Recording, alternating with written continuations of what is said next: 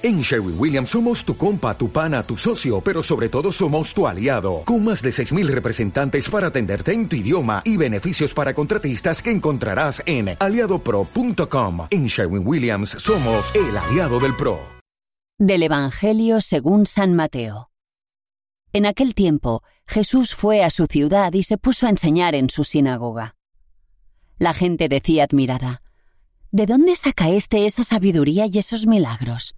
¿No es el hijo del carpintero? ¿No es su madre María y sus hermanos Santiago, José, Simón y Judas?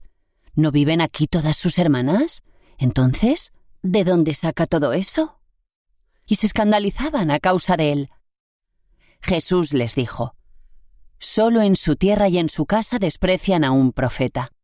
Y no hizo allí muchos milagros por su falta de fe.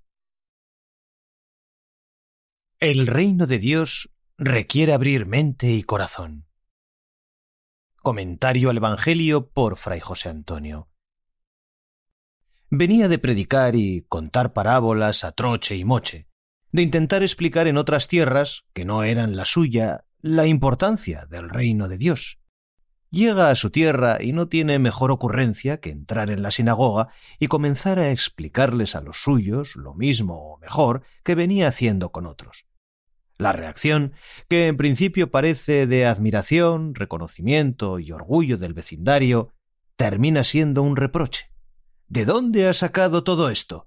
Pero si conocemos a toda su familia y a él desde pequeño. Pero bueno, ¿qué se habrá creído? Y no quisieron hacerle caso. Qué raro, ni los de su casa. Estos los que menos. Jesús reacciona bien. Sabe que ningún profeta es bien recibido en su tierra no es ninguna novedad para él. No les recriminó ni se esforzó en convencerlos. Y lo que es más importante, no hizo allí muchos milagros porque aquella gente no creía en él. Les dejó con su incredulidad. Esa línea fina entre la fe y la incredulidad, muchos la traspasan. Sus vecinos decían tener fe, y lo que tenían eran ritos, costumbres, repeticiones gestuales y rituales insatisfactorios, pero creían que y si no creían en él, ¿para qué perder el tiempo? Les dejó con sus creencias viejas y no les predicó sobre la novedad del reino de Dios, que requería abrir la mente, el corazón, estar dispuestos a cambiar de actitudes, pasar a una visión positiva propia de los que han escuchado las bienaventuranzas y creen en ellas. Estemos nosotros alertas sobre ambas actitudes, sobre todo cuando el desánimo nos abate. No dejemos que nos bata o golpee y pueda durante mucho tiempo. No pocas veces nos pasa a los sacerdotes cuando predicamos a familiares, vecinos o conocidos.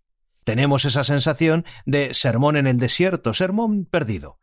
Nos conocen tanto, dicen saber tanto de nosotros, de la familia, que mejor nos vamos a otro lugar, no sin pena. Hasta otra ocasión que, por lo general, suele ser cuando algún familiar se nos muere entonces te escuchan para ver qué dices, cómo interpretas, qué fe tienes.